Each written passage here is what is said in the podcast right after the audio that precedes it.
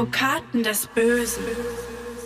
Herzlich willkommen zu Advokaten des Bösen, ein True Crime Podcast, in dem Strafverteidiger ihre eigenen wahren Fälle erzählen. Mein Name ist Simone Danisch, ich bin Journalistin, Radiomoderatorin und True Crime Fan.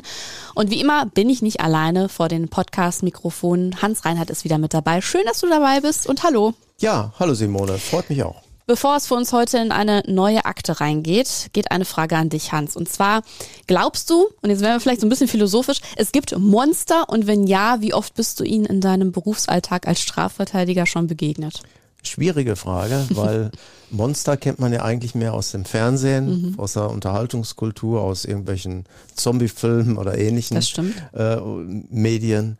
Ähm, Im beruflichen Alltag ist das eigentlich schwierig. Wenn man so von Monsterprozessen spricht, dann meint man eigentlich nicht die Personen, sondern meint die viele Arbeit, die damit verbunden ist. Das sagen Richter oft ganz gerne. Die reden dann von, boah, jetzt haben wir wieder einen Monsterprozess vor der Brust. Damit meinen die oft ein großes Wirtschaftsstrafverfahren mit 100 Leitsordnern, fünf Angeklagte, wir müssen da 100 Tage verhandeln und solche Dinge. Mhm. Ne? Aber ansonsten, ähm, der Stempel Monster stigmatisiert ja von vornherein. Das stimmt. Ne? Deswegen verwende ich das eigentlich nie. Also ich habe noch nie einen Beschuldigten oder Mandanten als Monster bezeichnet, sondern letztendlich sind es alles Menschen, die durch bestimmte Lebenssituationen in irgendwelche Dinge hinein tasten, hinein tapern, wie auch immer, und dann nicht mehr da rauskommen. Ähm, Gut, wir haben hier natürlich heute einen ganz extremen Fall, da passt das vielleicht nicht so, aber da werden wir später noch zu kommen, mhm. was da vielleicht auch die ganzen Hintergründe sind. Du hast ja auch schon oft erwähnt, dass du da ganz klar und strikt trennst. Ne? Deine Mandanten sind dein Beruf und am Ende verteidigst du eben Menschen. Aber so auf der Straße, am Stammtisch, im Internet und oft auch in der Boulevardpresse, da wird der Begriff Monster häufig und auch sehr schnell verwendet. Bei Menschen, die Taten begehen, die einfach unsere Vorstellungskraft übersteigen. Bei Geschehnissen, die aus einem Horrorfilm hätten entsprungen sein können, den kaum einer von uns sich je zu erträumen gewagt hätte. Bei den Protagonisten aus der heutigen Akte, da würde dieser Begriff Monster demnach für viele da draußen wahrscheinlich durchaus subjektiv betrachtet zutreffen. Und deswegen gebe ich jetzt mal eine Triggerwarnung raus. Die heutige Akte schildert eine sehr grausame Tat. Sie ist brutal, sie ist kaltblütig und es ist eine Tat an einem Kind. Wenn das für euch ein Thema ist, mit dem ihr nicht gut klarkommt oder ihr so harte Taten nicht gut mit anhören könnt, dann lasst diese Akte besser aus. Wir werden heute über eine Tat sprechen, die später in der Presse oft auch als Pokémon-Mord bezeichnet wurde. Warum genau, wird sich später zeigen. Wir haben übrigens für die Akte heute wieder alle Namen geändert und im Zentrum steht Aki. Damals zur Tatzeit, Anfang 2001, war er 23 Jahre alt und wir gucken hier bei Advokaten des Bösen ja immer wieder auf die Biografien der Täter, versuchen zu ergründen, warum Menschen schlussendlich so handeln, wie sie handeln. Im Grunde ist das ja diese ewige Frage im True Crime Bereich, die Frage nach dem Warum und dem, was Menschen antreibt, die Taten zu begehen. Und äh, bei Aki, da habe ich mir beim Lesen der Akte schon oft gedacht, man hätte schon erahnen können, was später passiert. Ganz bestimmt nicht so dieses endgültige Ausmaß. Aber es gab Anzeichen. Im Allgemeinen gesprochen, Hans, du hast ja schon viele verschiedene Typen von Tätern und Täterinnen kennengelernt. Wie oft denkst du dir beim Lesen der Akte, ja, das hätte man kommen sehen können, was da passiert? Ja, das hängt immer davon ab, äh, an welche Schnittstelle man dann gerät. Mhm. Oft ist es so, dass bestimmte Situationen sich überschneiden, dass mehrere Täter zusammenkommen, oft auch ein Pärchen, Mann und Frau, ähnlich wie hier. Mhm. Diese Konstellation habe ich schon häufiger gehabt, gehabt die befeuern sich dann gegenseitig. Mhm. Und ähm, ja, wenn man dann die Tat von hinten aufrollt, man sieht das Ergebnis, ähm, liest man die Akte ja auch mit anderen Augen und dann fällt einem sofort auf, Mensch, an der Stelle, wenn da vielleicht der Zufall anders gelaufen wäre mhm. oder da hätte eine ärztliche Behandlung angesetzt, dann wäre es auch anders geschehen. Hier war es ja so, äh, in dem konkreten Fall, da gab es ja auch ärztliche Behandlungen. Das stimmt. Nur wenn man sich den ärztlichen Behandlungen innerlich verweigert, da einfach nur hingeht und sagt, ja, ja, aber im Grunde interessiert er das überhaupt nicht, mhm. nur damit man zu Hause Ruhe hat, bei den Eltern zum Beispiel, ähm, dann kommt das dabei raus. Schauen wir uns also mal Akis Biografie an. 1977 wird er in Duisburg geboren. Er hat jüngere Zwillingsschwestern. Der Start ins Leben war für ihn nicht leicht. Komplikationen und Sauerstoffmangel bei der Geburt, eine Verkrümmung der Wirbelsäule. Bis in seine Teenagerjahre hat Aki also quasi eine Art Buckel. Dann bekommt er ein Korsett, gegen die Fehlstellung. Wir können uns alle, glaube ich, sehr gut vorstellen, dass sowohl der Buckel als auch später das Korsett Aki jetzt nicht gerade zum beliebtesten Schüler gemacht haben. Und dann kommen die ganzen Auffälligkeiten. Neben dem Bettnässen bis zum Ende seiner Grundschulzeit ritzt Aki mit etwa 15 Jahren in das Foto von der Geburtstagsparty seiner Schwestern auf Höhe der Hälse ihrer Freundin einen Schnitt rein. Die Konsequenz, die Eltern schicken Aki zur Psychotherapie. Das hattest du ja gerade eben angesprochen. Ja, ja. Aber auch danach klaut er Kleidungsstücke der Freundinnen und zerschneidet ihnen die Schnürsenkel heimlich. Und Aki schreibt seinen ersten Roman. Das ist etwas, was er auch später immer noch tun wird. Dieses erste Werk hat aber schon direkt einen krassen Inhalt. Darin vergewaltigt er in der Ich-Perspektive eine Frau und ermordet sie. Ich habe es ja gerade gesagt, Hans, das Schreiben wird Akis Ding. Meist aus der Ich-Perspektive verfasst er gleich mehrere Texte. Ja, ich habe den ähm, Roman in Anführungsstrichen ja auch in der Hand gehalten. Mhm. Der war ja auch Gegenstand der Akte. Es war ein, eine Kladde, wie wir das früher in der Schule hatten, so, mhm. so etwas zusammen, stark zusammengebundenes Heft, Schulheft, ähm, mit, sagen wir mal, 100 Seiten. Und da hat er immer zwei, drei Seiten vollgeschrieben mit einer bestimmten Überschrift. Immerhin war der Titel seines Romans Ein hoffnungsloser Fall. Mhm. Hat er sich seinen Namen, Aki, ein hoffnungsloser Fall. So war das. Und ähm, der Titel war schon sehr bizarr, aber die Tötungsfantasien, die da zum Ausdruck gebracht worden sind, die waren also schon wirklich krass und geschmacklos. Ähm, da fragt man sich, wo hat er das her? Mhm. Wie kommt man an so eine, eine krude Fantasie? Ne? Das ist, da ist selbst Stephen King ein, ein warmer, kleiner Junge gegen oder so. Ja, also das ist, äh, was er da vom Stapel gelassen hat, war derart brutal. Und ähm, meistens waren die Opfer eben kleine Jungen, kleine Jungen äh, und dazu noch aus der prominenten Szene. Mhm. Unter anderem hat er in einem Kapitel ausführlich beschrieben, wie er sich dann eines Sängers der Backstreet Boys, die waren damals eben auch noch im Kindesalter, waren sehr, sehr äh, bekannt, mhm. äh, entführt. Da wollte er sich in den Backstage-Bereich hineinschleichen, den dann äh, in einem Koffer abtransportieren und ähm, also den Leichnam niedermetzeln erst, dann köpfen und dann den Leichnam abtransportieren in einem Koffer.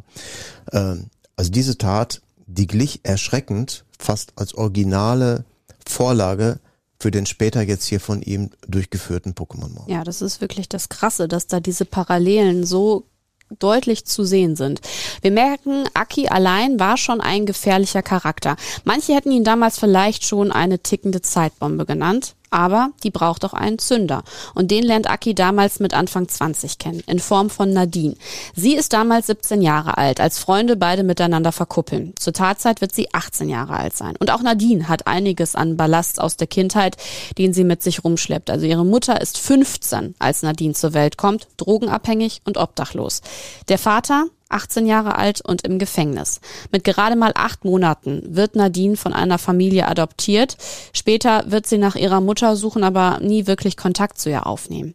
Als sich Anfang 2000 also Aki und Nadine kennenlernen, lebt er noch bei seiner Mutter zu Hause.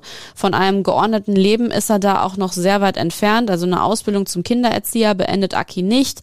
Nach seiner Ausbildung im Einzelhandel wird er nicht übernommen. Er arbeitet in gleich mehreren Supermärkten, immer nur für kurze Zeit. Und zuletzt steht er in der Küche einer Fastfood-Kette. Akis Mutter äußert sich gegen die Beziehung mit Nadine, vor allem weil sie äh, die, weil die Arbeitsmoral ihres Sohns mit Beginn der Beziehung noch weiter zu wünschen übrig lässt als eh schon. Und im Sommer 2000 zieht Aki von zu Hause aus und in eine eigene Wohnung. Nadine ist ab da fast ständig bei ihm. Die beiden, die leben so in den Tag rein, schauen fern, auch mal gemeinsam Pornofilme, zwischendurch immer wieder Sex, auch mal sadomasochistisch angehaucht.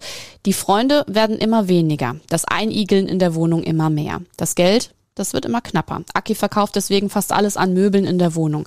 Nur der Fernseher bleibt.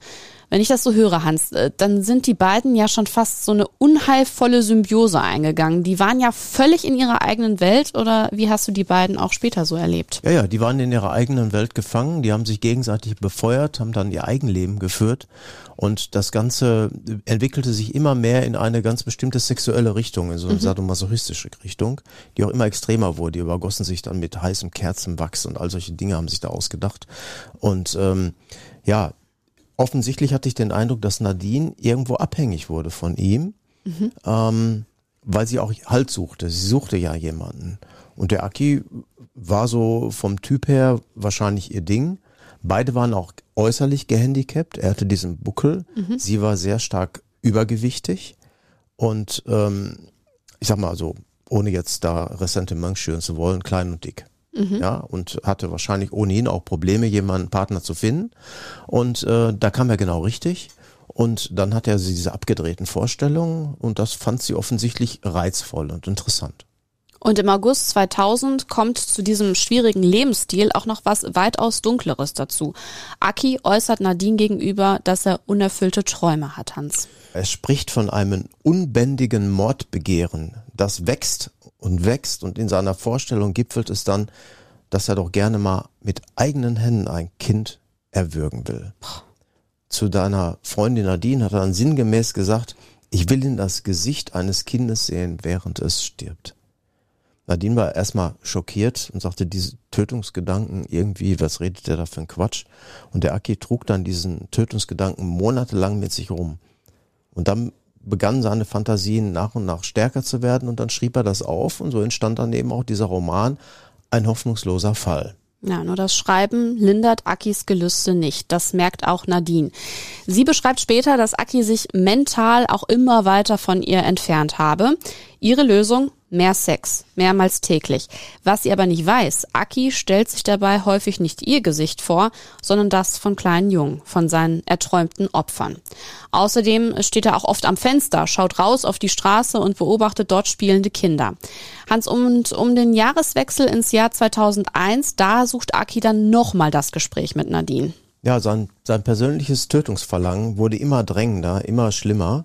Und ähm, da war er völlig baff, dass Nadine ihn dann plötzlich sogar noch irgendwie ermutigte. Ne? Mhm. Die sagte, ja, mach mal.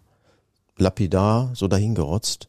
Und wiederum gestand sie dann dem Aki auch diesmal zu, dass sie auch gerne vielleicht mal so ungestört einen toten Menschen ansehen würde, den vielleicht auch mal berühren würde das wäre irgendwie was, was sie reizen würde. Jetzt plötzlich, ja. Das ja. muss man erstmal sacken lassen. Ja. Das schildert einem der eigene Partner, dass er Tötungsfantasien hat.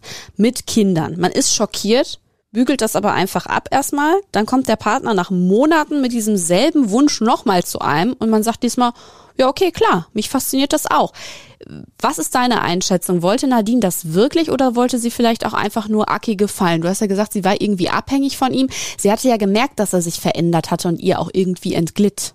Es war eine Mischung. Sie wollte ihm gefallen, aber hat irgendwie, weil er ja auch von nichts anderem mehr redete, mhm. zunehmend auch Gefallen daran gefunden, ja, das könnte ich mir auch vorstellen. Welches Ausmaß das dann annehmen würde, das hat sie vielleicht in dem Moment noch nicht richtig überblickt. Aber sie hat ihn natürlich psychisch befeuert und unterstützt. Mhm. Der Jurist spricht ja dann auch von psychischer Beihilfe. Auf jeden Fall bestärken sich Aki und Nadine beide irgendwie. Und es kommt zum Tattag, dem 9. Januar 2001. Den Tag hatte Aki nicht grundlos gewählt. Alle anderen Hausbewohner sollten für die Beerdigung einer kürzlich verstorbenen Nachbarin abwesend sein. Ein Irrglaube, wie sich später herausstellen wird. Die Beerdigung fand nämlich erst einen Tag später statt. Zunächst einmal musste Akiya aber auch noch ein Opfer auswählen und da schwebt ihm ein ganz bestimmter Junge aus der Nachbarschaft direkt vor Hans, der neunjährige Yusuf. Der wurde regelrecht ausgesucht. Ne? In der Nachbarschaft sagt er dann ganz klar, ich nehme den Jungen mit dem Topfverschnitt. Das hat er zu Nadine gesagt. Mhm. Er hatte Yusuf in der Nachbarschaft gesehen zum Beispiel, als dieser ihn mit Freunden bei heftigen Zungenküssen am Küchenfenster beobachtet hatte und dann wurde er noch angefeuert. Und Aki wusste, wo der Junge seine Nachmittage verbrachte, nämlich im nahen Umfeld, Spielplatzgelände und so. Und er wusste auch, dass er sich für Pokémon interessierte. Jedenfalls hat er sich einen Pokémon-Aufkleber, den der Aki da in seinem Auto hatte, länger angeschaut. Und deswegen hat er gedacht, den Jungen locke ich jetzt mit Pokémon-Karten in meine Wohnung. Nur noch einmal kurz zur Erklärung für alle, die jetzt nicht direkt aus der Generation Pokémon stammen. Das ist nämlich komplett meine Kindheit und Jugend. Pokémon war so Ende der 90er, Anfang der 2000er eine super erfolgreiche japanische Zeichentrickserie. Da ging es um Trainer, also Pokémon-Trainer und eben die Pokémons, also kleine Tierchen und Kreaturen, die gegen einander gekämpft haben. Und passend dazu gab es eben auch Sammelkarten, mit denen man gegeneinander spielen konnte. Dieser Sammelhype war damals unfassbar groß. Ich erinnere mich auch noch daran, ich habe meine Karten sogar mal letztens noch aus dem Keller bei meinen Eltern gekramt, in der Hoffnung, da was Wertvolles zu finden. Denn Pokémon gibt es bis heute. Aki will Yusuf also mit Hilfe von diesen Pokémon-Sammelkarten locken und sein Plan geht auch leider auf, Hans. Aki hatte Yusuf auf der Straße angesprochen, hat ihm erzählt, dass er in seiner Wohnung jede Menge Pokémon-Karten hat. Yusuf nahm dann sofort wortlos seine Hand und kam mit. Jetzt stimmte ja aber das Datum der Beerdigung nicht. Genau. Ne, denn denn ihm, ein Nachbar hat ihn angesprochen, der ein Paket für Aki angenommen hatte. Ausgerechnet in dem Augenblick im Treppenhaus, als er mit dem kleinen Yusuf nach oben ging. Es gab also einen Zeugen, dem kam Ja. es aber offenbar nicht komisch vor, dass dieser kleine Yusuf da bei Aki an der Hand war und ihm in dessen Wohnung folgte. Und ich warne jetzt nochmal, denn ab jetzt wird's wirklich grausam. Hans, du kennst die Akte am besten. Die beiden gehen also in die Wohnung und was passiert dann? Beide hatten die Wohnung kaum betreten. Da ging Aki schon auf Yusuf zu. Yusuf stand vor einem Aquarium, an einem alten Aquarium, guckte da irgendwie rein, stand also mit dem Rücken zu Aki.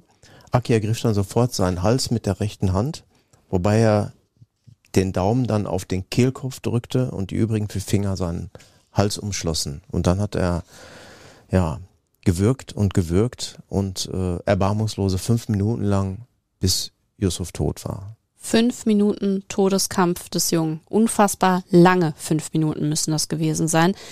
Aki legt Yusufs Leichnam im Wohnzimmer auf dem Teppich ab und ruft Nadine daraufhin an. Er hat es getan. Sie soll kommen. Kurios ist jetzt, er geht noch ganz gemütlich nebenan in den Discounter und kauft dort auf die Schnelle eine Schachtel Zigaretten und eine Packung Macaroni. Kaufpreis 6,44 Mark. Für Yusufs Körper war das Martyrium aber noch nicht beendet. Ja. Nadine traf in der Wohnung ein und betrachtete den toten Yusuf. Der lag auf dem Stille auf dem Fußboden, auf dem Wohnzimmerteppich.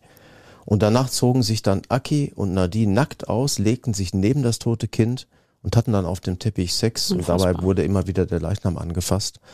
Und äh, wenig später passierte dann das, wovon Aki dann seit Monaten geträumt hatte. Völlig wahnsinnig. Er begab sich dann in die Dusch, Duschtasse da im, im Badezimmer und trennte dann mit einem Wellenschliff Küchenmesser Yusufs Kopf ab. Er packte er den Kopf in eine Plastiktüte, veranstaltete natürlich dann die, die gingen dann nochmal zu sexuellen Spielen über. Das sind Dinge, die, die, äh, die will niemand hören, deshalb auch die Triggerwarnung wirklich berechtigt und auch wichtig. Man hat ja auch Spermaspuren hinterher in der Halshöhle des Jungen gefunden. Ne? Und den Torso trug dann das Paar aus dem Bad und der Torso wurde dann in einen Koffer gesteckt. Also wirklich wie auch in dem Roman, den er geschrieben hat. Ja. Du hast es ja angedeutet. Das, Ganz was er genau. mit dem Backstreet Boy machen wollte, Ja. hat er hier eigentlich genau in die Realität wiedergespiegelt. Diesen Koffer trägt Aki am nächsten Tag auf den Dachboden. Die Tüte mit Yusufs Kopf bringt er in den Keller. Warum auch immer. Einen weiteren Tag später trägt Aki Koffer und Tüte nur 200 Meter von seiner Haustür entfernt zu einem Altkleidercontainer. Hier wird Yusufs Leiche wenig später von einem Mann entdeckt. Ein grausamer Fund, der auch für hartgesottene Polizeiermittler und Ermittlerinnen nicht einfach ist. Es ist klar, den Täter wollen sie kriegen. Und die erste Spur ist natürlich dieser Koffer. Ein Foto davon wird von der Polizei schnell veröffentlicht. Es melden sich mehrere Menschen, die glauben, den Koffer zu kennen. Und darunter ist auch Akis Vater. Was ein unfassbarer Zufall, dass er sofort diesen Koffer erkennt, Hans. Ja, sein, Vater, der hat sich nichts ahnend bei der Polizei gemeldet. Er kennt den Koffer, er hat den schon mal bei seinem Sohn gesehen, hat er dann mitgeteilt. Und sofort erfolgte dann bei Aki natürlich Hausdurchsuchung, Festnahme, Sicherung von DNA-Spuren, man hat ja auch Blutspuren in der Wohnung gefunden, weil er konnte ja alles gar nicht beseitigt werden, was er da angerichtet hatte. Ja, Die Polizei gibt in einer Pressekonferenz bekannt, dass sie den Mörder von Yusuf hat. Und nicht nur Aki sitzt in Untersuchungshaft, sondern auch Nadine. Es wird direkt vermutet, dass sie bei der Tat irgendwie mitgeholfen haben könnte. In welchem Maß ist nur die Frage. Yusufs Körper wird seiner Familie übergeben. Sein Vater wird später auf dem Marktplatz von Duisburg-Rheinhausen eine öffentliche Trauerfeier abhalten. Hunderte kommen, zeigen Anteilnahme an diesem äh, schockierenden Mord. Und was ich wirklich beachtlich finde, Yusufs Vater lädt sogar Akis Eltern zu der Trauerfeier ein. Sie können ja nichts für ihren Sohn, wird er später sagen. Du, Hans, erhältst einen Anruf und wirst der Strafverteidiger von Aki. Ja, ganz ehrlich, als du das erste Mal von diesem Fall gehört hast, was hast du da gedacht? Du bist ja auch selbst Vater.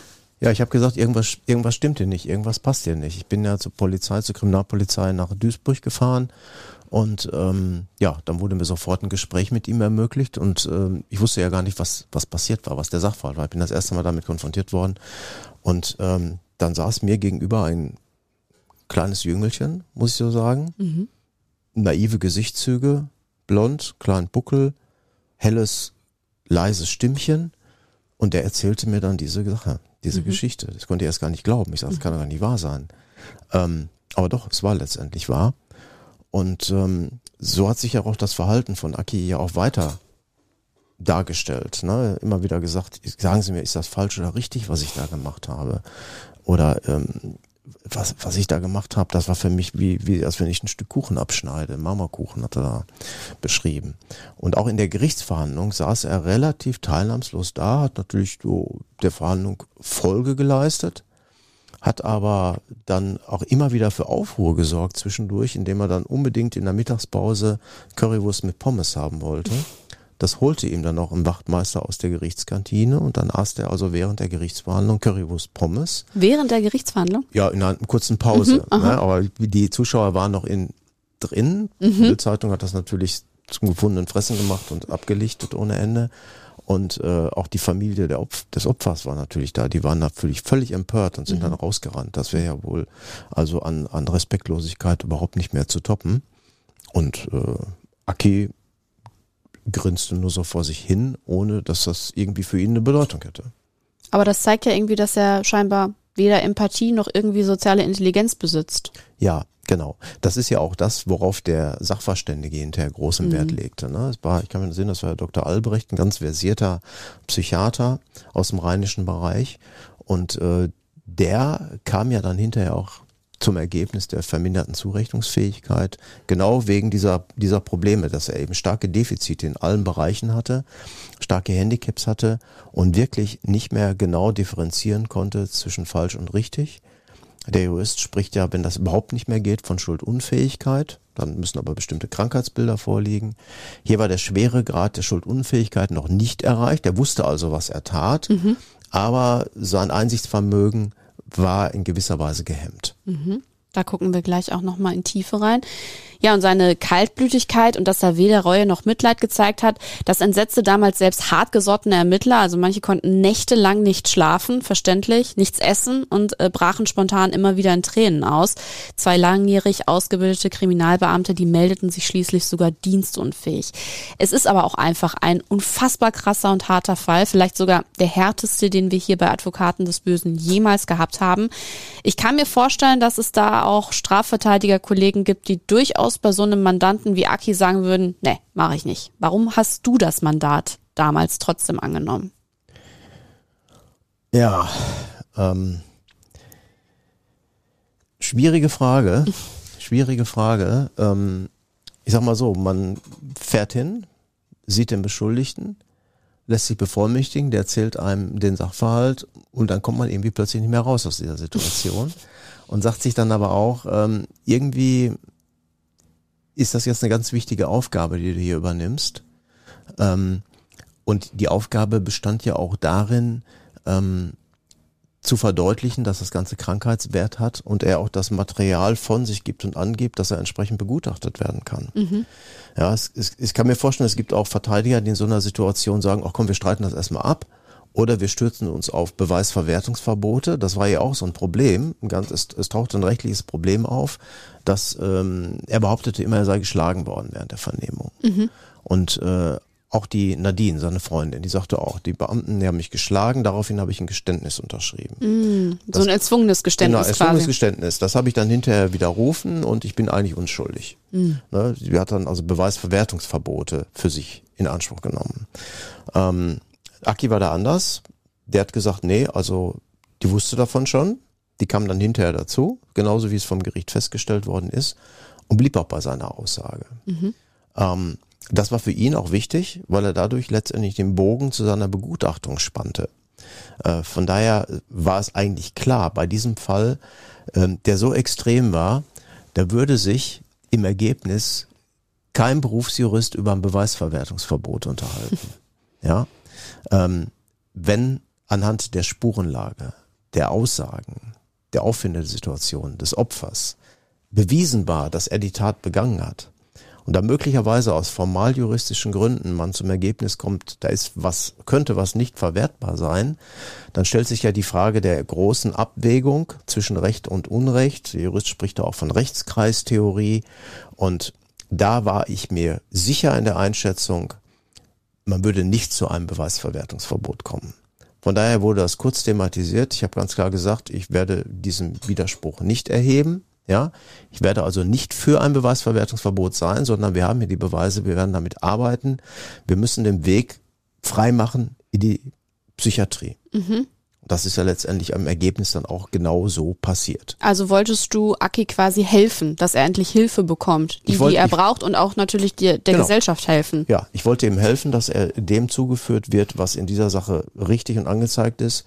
Und das ist eine Behandlung in der Psychiatrie, die möglicherweise sogar ein echtes lebenslänglich sein könnte. Mhm. Das hängt immer davon ab, ob jemand therapierbar ist oder nicht. Bei ihm sehr schwierig. Bislang hat es ja nicht gefruchtet.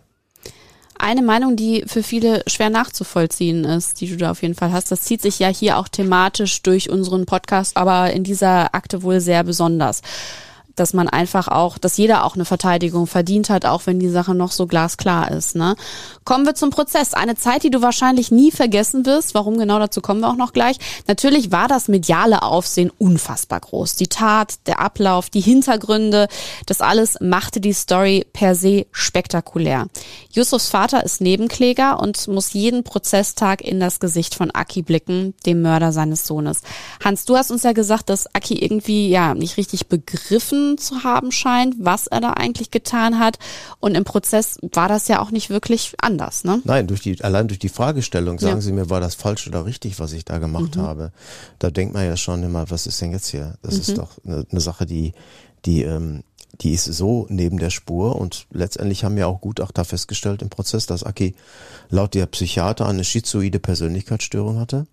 Das führte dann dazu, dass unterm Strich die Richter auch urteilten, seine Schuldfähigkeit ist ganz erheblich eingeschränkt, nicht ausgeschlossen, aber mhm. eingeschränkt mit der entsprechenden juristischen Konsequenz. Verminderte Schuldfähigkeit also bei Aki, was dazu führt, dass das Urteil am Ende so lautet. 14 Jahre Haft wegen Mordes zur Befriedigung des Geschlechtstriebs. Es wird gleichzeitig verhängt, dass Aki auf unbestimmte Zeit in eine geschlossene psychiatrische Klinik eingewiesen wird, also das, was dir auch vorgeschwebt ist. Ja. Erklär uns mal dieses Urteil nochmal im Detail, Hans. Ja, es gab also keine lebenslängliche genau. Haftstrafe. Grundsätzlich ist ja so bei einem Mord, wir haben mhm. hier ein Mordmerkmal festgestellt, Befriedigung des Geschlechtstriebes. Heimtückisch wäre ja auch, er ist von hinten erwürgt, in die Wohnung gelockt, wäre auch noch dazu gekommen. Äh, all diese niedrige Beweggründe, all diese Umstände, die man da packen kann, dann hat man einen Mord. Mord sagt grundsätzlich äh, lebenslängliche Freiheitsstrafe. Hier kann man sogar von einer besonderen Schwere der Schuld sprechen, mhm. weil mehrere Mordmerkmale verwirklicht zu sein scheinen. Das heißt, da wäre jemand in Haft gekommen, mindestens 25 Jahre hätte mhm. er dann zu verbüßen. Ähm, bei der verminderten Zurechnungsfähigkeit findet, wenn bislang noch keine Auffälligkeiten da waren, die waren ja nicht da, eine sogenannte Strafrahmenverschiebung statt. Mhm. Das heißt, man verschiebt den Strafrahmen auf das nächste Delikt, das dann in Frage kommt, das ist der Totschlag. Der Totschlag hat eben eine Höchststrafe von 15 Jahren. Und deshalb hat man es hier auch so begründet. Man sagte, wir haben hier aufgrund der verminderten Zurechnungsfähigkeit den Strafrahmen aus dem Totschlag anzuwenden. Und ähm, Begründet wurde das damit, dass eben Aki über Jahre hinweg einen krankhaften Hass in sich trug. Der Jurist spricht da von einem sogenannten oralen Hass. Der orale Hass ist nach meinem Verständnis so eine Art umgedrehter Ödipus, Ödipus-Komplex. Mhm. Ne, beim, beim Ödipus-Komplex, da verliebt sich derjenige in die eigene Mutter und hasst den Vater, will den Vater irgendwie töten. Und beim oralen Hass äh, findet er eben Hassgefühle gegenüber der eigenen Mutter, was aber wirklich in der Kleinkindsphase in dem ersten Lebensjahr begründet wird. Das kann man hinterher gar nicht genau feststellen, wie da die Zusammenhänge sind. Man kann sich ja mit einem Kind dann nicht unterhalten. Das Kind hat ja selber gar keine Erinnerung an diese Lebensphase mhm. später. Ähm, und ähm, ja, er beschrieb das Ganze ja auch, was er da gemacht hatte, damit, das ist so vergleichbar, als wenn ich ein Stück Marmorkuchen abschneide. Also das Abtrennen des Kopfes fühlt mhm. sich so mhm. an, wie das Stück Marmorkuchen Wahnsinn. abzuschneiden. Und ähm, diese Ausführungen der Tat waren letztendlich nur eine Entladung dieses aufgestauten Hasses. Lange mhm. Jahre hat sich das aufgestaut. Das kam ja zwischendurch mal latent durch, indem er ähm, Fotos der Geschwister und Freundinnen, er hat ja Zwillingsschwestern, äh, geritzt hatte, hat denen die Augen ausgeschnitten aus den Fotos. Mhm. Ähm, das führte dann dazu, dass die Eltern ihn in eine psychiatrische, jugendpsychiatrische Behandlung geschickt haben. Da ist er 15 Mal hingegangen, hat gesagt, das hat mich überhaupt nicht interessiert. Ich bin da hingegangen, weil meine Eltern das ja wollten. Ich habe überhaupt nicht zugehört. Nach 15 Sitzungen habe ich so eine Bescheinigung gekriegt und dann war das Ding für mich gegessen. So. Ja, das, das war eine Schnittstelle. Wenn er da vielleicht wirklich mitgemacht hätte mhm. und das Problem wäre aufgearbeitet worden, wäre das Ganze nicht passiert. Auch Nadine erhält übrigens ein Urteil. Sechseinhalb Jahre Jugendhaft wegen Beihilfe zum Mord. Jugendstrafe, denn sie war damals zur Tatzeit ja gerade einmal 18 Jahre alt. Die Krux für das Gericht? Sie glaubten Nadine ihre Unschuldsbeteuerung nicht und waren sich sicher, dass sie nicht nur von der Tat wusste, sondern auch mitgeholfen hatte. Aki hatte es ja auch bestätigt. Nur wie ich bereits gesagt habe, ab wann sie bei der Tat dabei war, das konnte das Gericht natürlich nicht eindeutig feststellen und musste sich da auch ein bisschen auf die Aussage von Aki verlassen. Aber Nadine wusste eben von den Fantasien ihres Partners und hatte ihn ja offensichtlich sogar bekräftigt und schlussendlich bei der Beseitigung von Yusufs Leiche geholfen. Wie wirkte Nadine auf dich vor Gericht, Hans? Völlig naiv, völlig einfach auch in sich gekehrt. Sie hat immer auf den Boden geguckt, hat einen Rechtsanwalt für sie sprechen lassen, der aber mehr immer dabei war. Sie ist gezwungen worden, Geständnis abzulegen. Letztendlich brauchte man das nicht weil Aki ja eine entsprechende Aussage gemacht hat über mich. Ich habe dann eine schriftliche Erklärung dazu abgegeben, der er sich dann angeschlossen hatte. Ähm, Nadine ähm, war irgendwie so auch in ihrer Welt gefangen, war ein gewisses Abhängigkeitsgefühl zu Aki, hatte ja auch letztendlich eine Entwicklungsgeschichte hinter sich, die natürlich auch, wenn man das so hört, dann sagt man sich auch, ähm, irgendwo endet das dann schlimm mal. Ne? Und genauso war es hier auch. Sie trifft genau auf die falsche Person. Die beiden kommen zusammen, ne, wie, wie ein Stecker in, eine Steckdose passt und plötzlich gibt es Funken. Mhm. So war das hier auch. Aki wird wie vom Gericht angeordnet in eine forensische Klinik gebracht. Er wird in den Jahren danach mehrmals versuchen, die geschlossene Abteilung verlassen zu dürfen. Das scheitert aber jedes Mal, weil alle Beteiligten äh, darüber einig sind, dass bei ihm Wiederholungsgefahr besteht. Denn Aki schreibt auch in der Klinik immer weiter Romane und Texte mit Gewalt und Mordfantasien. Es hört nicht auf.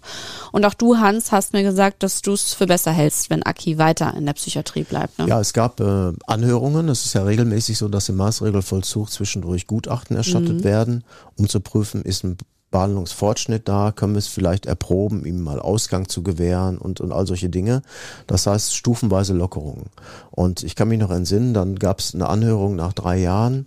Ähm, da wurde mir zur Begrüßung eigentlich von dem damaligen Richter der Strafvollstreckungskammer, die fahren dann in die Psychiatrie und haben da mehrere Anhörungen, gleichzeitig ein neues äh, Pamphlet, sag ich mal, ein neues Buch von dem Aki vorgelegt, mhm. wo Aki wieder neue Geschichten geschrieben hat, genau die gleichen Mordfantasien an kleinen Jungen weitergesponnen hatte.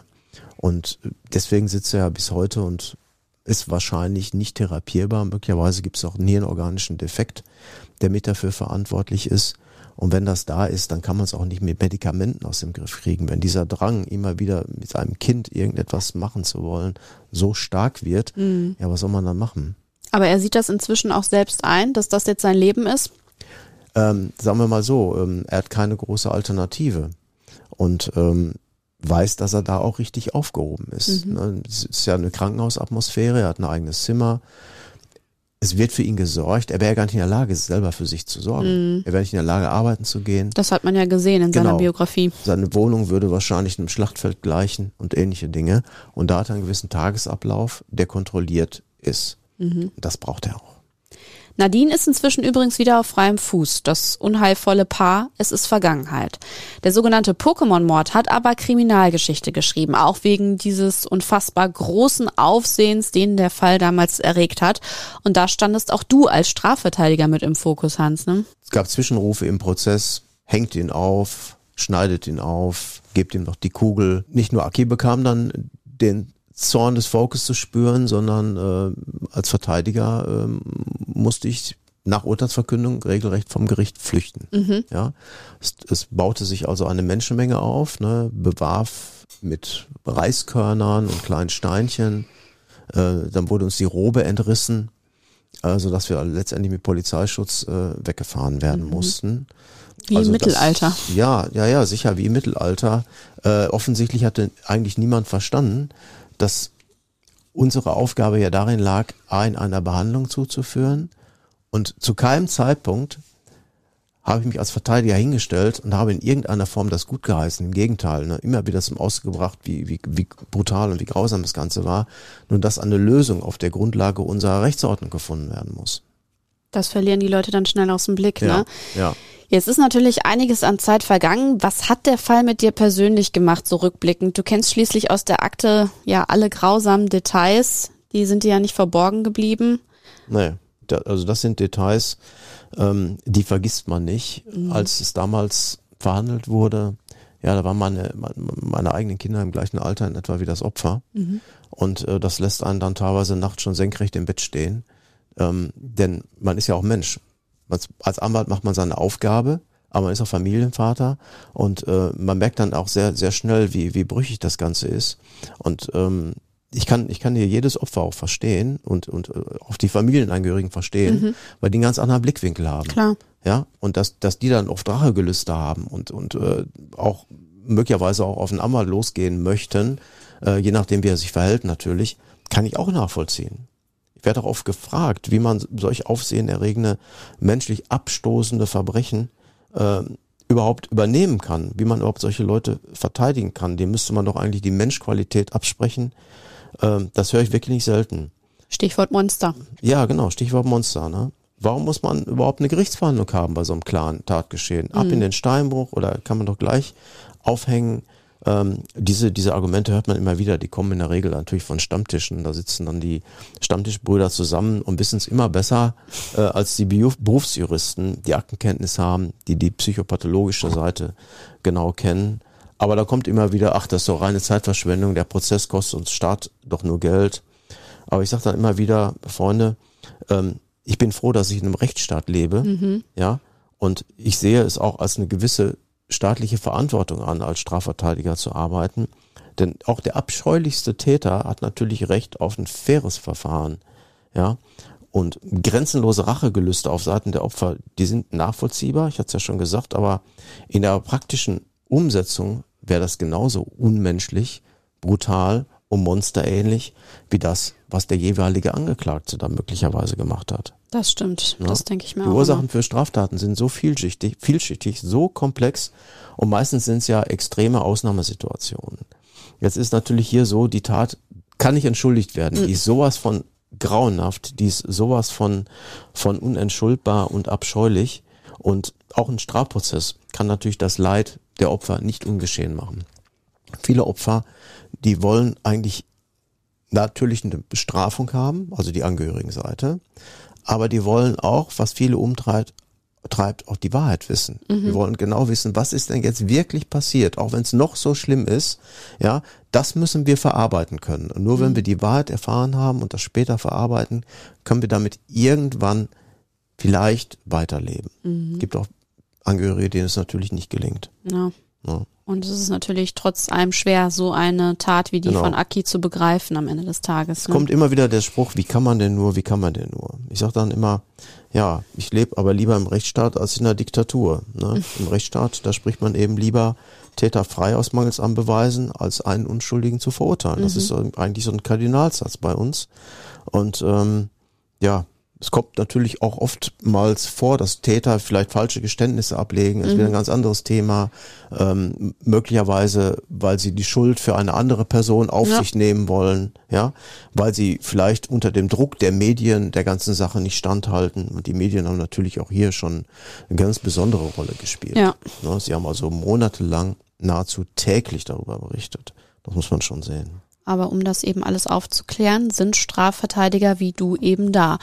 Und nicht nur dich selbst haben der Pokémon-Mord und äh, das Aufsehen drumherum natürlich mitgenommen, sondern auch deine ganze Familie, weiß ich.